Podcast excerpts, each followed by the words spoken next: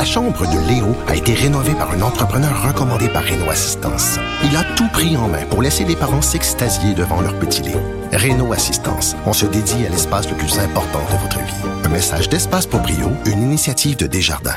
Eh bien, c'est l'heure de parler de constitution. On est toujours érotisé quand c'est le cas. Et il y a Patrick Taillon qui est avec nous pour en parler. Bonjour, Patrick Taillon. Bonjour, Antoine. Professeur de droit à l'Université Laval et constitutionnaliste de, de son État. On va commencer par une question très sérieuse.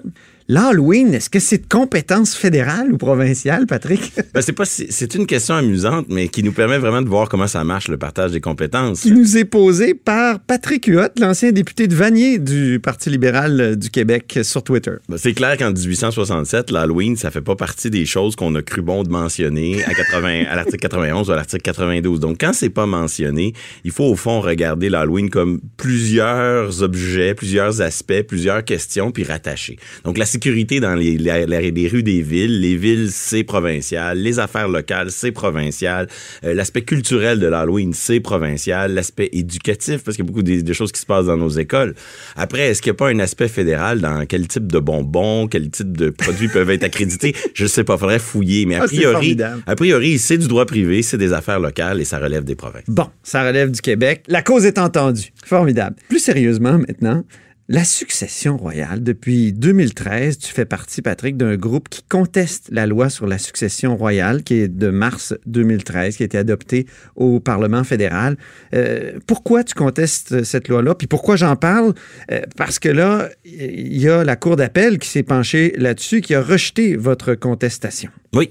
Alors, la, Cour d'appel, lundi dernier, euh, a, a, conclu que c'est la, la, position fédérale dans le dossier qui, qui, qui doit euh, s'apprimer, euh, du moins c'est son interprétation.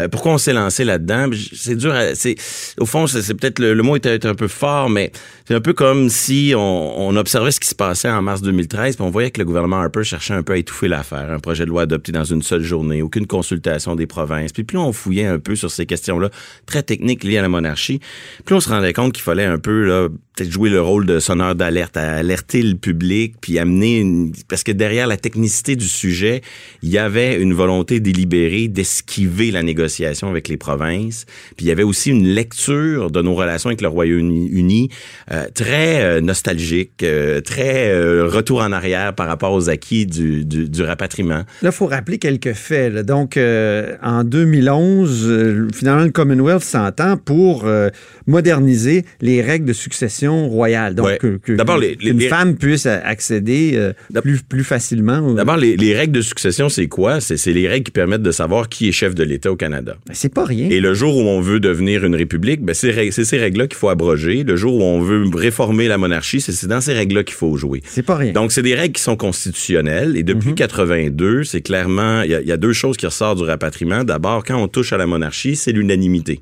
Alors là, on touchait à la monarchie. C'est écrit à l'article 41. Exactement. Deuxième constat, c'est que après 82, le Parlement britannique est plus supposé de légiférer pour nous. À l'époque où on était une colonie, ça allait de soi que euh, les règles de désignation de la couronne, qui était une seule couronne pour tout l'Empire, c'était les Britanniques qui s'en occupaient. Même la Constitution de 82, c'est les Britanniques qui l'ont juridiquement adoptée. Et ce lien-là, il est brisé en 82. Et là, qu'est-ce que fait le gouvernement Harper en 2013? Ben, il dit, moi, je veux éviter les négociations constitutionnelles, fait je vais repartir avec une conception très euh, coloniale de nos rapports avec le Royaume-Uni qui veut que, juridiquement, les Britanniques règlent la question pour nous. Mais oui. Comme si ça n'avait pas été rapatrié, notre Constitution. Du moins, comme si la question de la succession royale était une exception dans le rapatriement. C'est ça qui est et, et comment il taille cette, euh, cette exception-là, puis c'est ça que la Cour d'appel a, acheté comme, euh, comme, comme théorie, si je peux dire, c'est qu'il y aurait dans la Constitution canadienne une règle non écrite. C'est commode, les règles non écrites, ça permet de sculpter le droit comme on le veut. Donc, une règle non écrite qui dit quiconque est roi ou reine au, Royaume-Uni le devient automatiquement au Canada. Ah Plutôt que, comme c'est le cas en Australie, en Nouvelle-Zélande, dans tous les anciens dominions, une logique qui veut que ben, on a la même reine parce qu'on a les mêmes règles, mais chacun de ces pays, chacun de ces États indépendants, chacun de ces royaumes, si vous aimez mieux le langage ah monarchiste, euh, chacun de ces royaumes a le contrôle de ces règles. Puis c'était ça l'enjeu du rapatriement, avoir le contrôle de notre constitution. Et là, l'interprétation qui est adoptée pour éviter une négociation constitutionnelle, c'est de dérapatrier un morceau de la constitution. C'est ça, mais c'est parce que la constitution est tellement rigide et tellement aussi une boîte de Pandore qu'on cherche à contourner les négociations ou éviter toute négociation sur son renouvellement? C'est ça, dans le fond. Alors, nous, on dit que c'est un recul pour l'indépendance du Canada, mais du côté fédéral, on va dire, ben non, le Canada est quand même indépendant parce que le jour où il voudrait rompre avec ce lien de dépendance britannique, il a le pouvoir de couper le cordon, si je peux dire. OK. Alors, évidemment, c'est comme si, c'est comme la situation avant 82. Avant 82, on pouvait dire, le Canada n'est pas totalement indépendant, il contrôle pas toutes ses règles constitutionnelles mais il a le pouvoir de, de, rompre avec les Britanniques. Mais là, on nous dit la même chose, mais sur la monarchie. Et ça, c'est un recul par rapport à ce qui existe en Australie, en Nouvelle-Zélande. C'est un recul aussi pour le fédéralisme, parce que le, la couronne, là, il a deux choses. Une fois, on peut regarder ça comme un petit symbole, la monarchie, oui. c'est pas important. Mais sinon, si on le prend juridiquement au sérieux, la couronne, ça veut dire en droit l'État. Donc, euh, c'est pas pour rien qu'on dit procureur de la couronne, pas pour rien qu'on dit les terres Société de la couronne. De la couronne. C'est que la couronne signifie l'État, et l'État, dans notre système fédéral, ben, il est, il est partagé, les scindé en deux. Donc, c'est normal que les provinces aient un mot à jouer.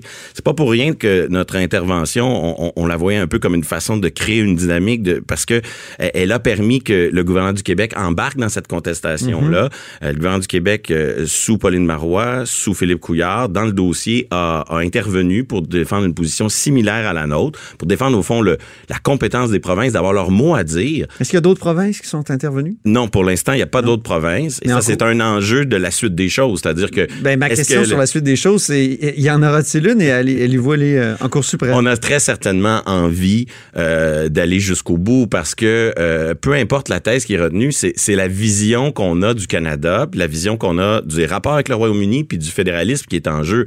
Si c'est comme ça que la Cour suprême voit les liens avec le Canada, avec le Royaume-Uni, si c'est un recul par rapport à l'indépendance du Canada qu'elle veut confirmer, elle le fera. Si c'est plutôt notre thèse qu'elle préfère, qui nous semble plus cohérente, ben tant mieux, ça sera une avancée pour pour les provinces. Donc nous, la tentation est forte, l'envie est au rendez-vous, mais euh, évidemment, euh, c'est un débat d'intérêt pan-canadien qui est très politique, très lié à la, vision de l'État. Donc c'est important de voir aussi ce que euh, le gouvernement du Québec, qui a changé de couleur depuis, va faire. Est-ce que Sonia Lebel, qui est ministre à la fois des relations avec le reste du Canada et à la fois ministre de la Justice, comment elle va, elle, se positionner pour la suite des choses? Et aussi, maintenant, si le dossier se déplace vers la Cour suprême, est-ce que d'autres provinces, très préoccupées par ces questions, euh, traditionnellement, parce que si c'est l'unanimité qui est exigée dans la Constitution de 82, c'est parce que les provinces l'ont exigé.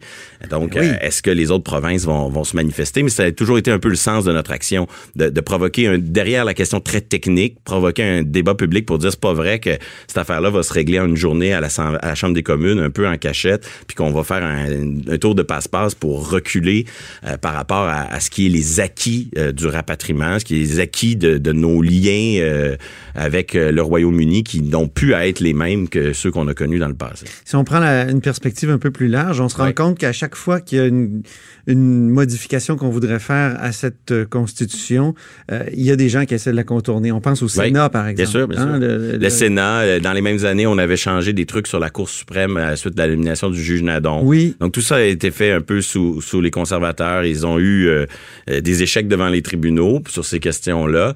Euh, il y a aussi sur Justin Trudeau des, des réformes sur la nomination des juges, sur la nomination des sénateurs, où justement parce qu'on y va pas par la la vraie porte, la porte constitutionnelle, souvent on a droit à des demi-réformes. Un jour, ce pays-là va devoir faire preuve euh, de courage puis d'affronter le tabou constitutionnel. Euh, nous, c'était une sinon, partie... Sinon, c'est Pierre-Éliott Trudeau qui a eu, aurait eu raison, c'est-à-dire que sa constitution allait durer mille ans. Oui, c'est une partie du sens de, la, de notre démarche, là, dans, dans, la mesure où euh, ça peut pas fonctionner. Lorsque les Autochtones ont des demandes constitutionnelles, on dit « Ah, c'est pas important ». Lorsque le Québec en a, c'est pas important. Lorsque l'Ouest en a, c'est pas important. Puis quand le fédéral, lui, a un changement qui lui tient à cœur, moderniser les règles de succession, ben, il invente des règles non écrites et, des, une théorie pour essayer d'esquiver. Bon, dans ce cas-là, pour l'instant, les tribunaux embarquent dans cette théorie-là. Euh, espérons qu'on aura l'occasion euh, d'aller jusqu'au bout pour euh, démontrer que tout ça, c'est au fond une tactique pour contourner les exigences de la Constitution. Ben, puisqu'on est des passionnés de Constitution, je suis certain qu'on va en reparler, euh, cher Patrick. Merci, Merci infiniment. C'est Patrick Taillon, donc professeur de droit à l'Université Laval et constitutionnaliste de son État.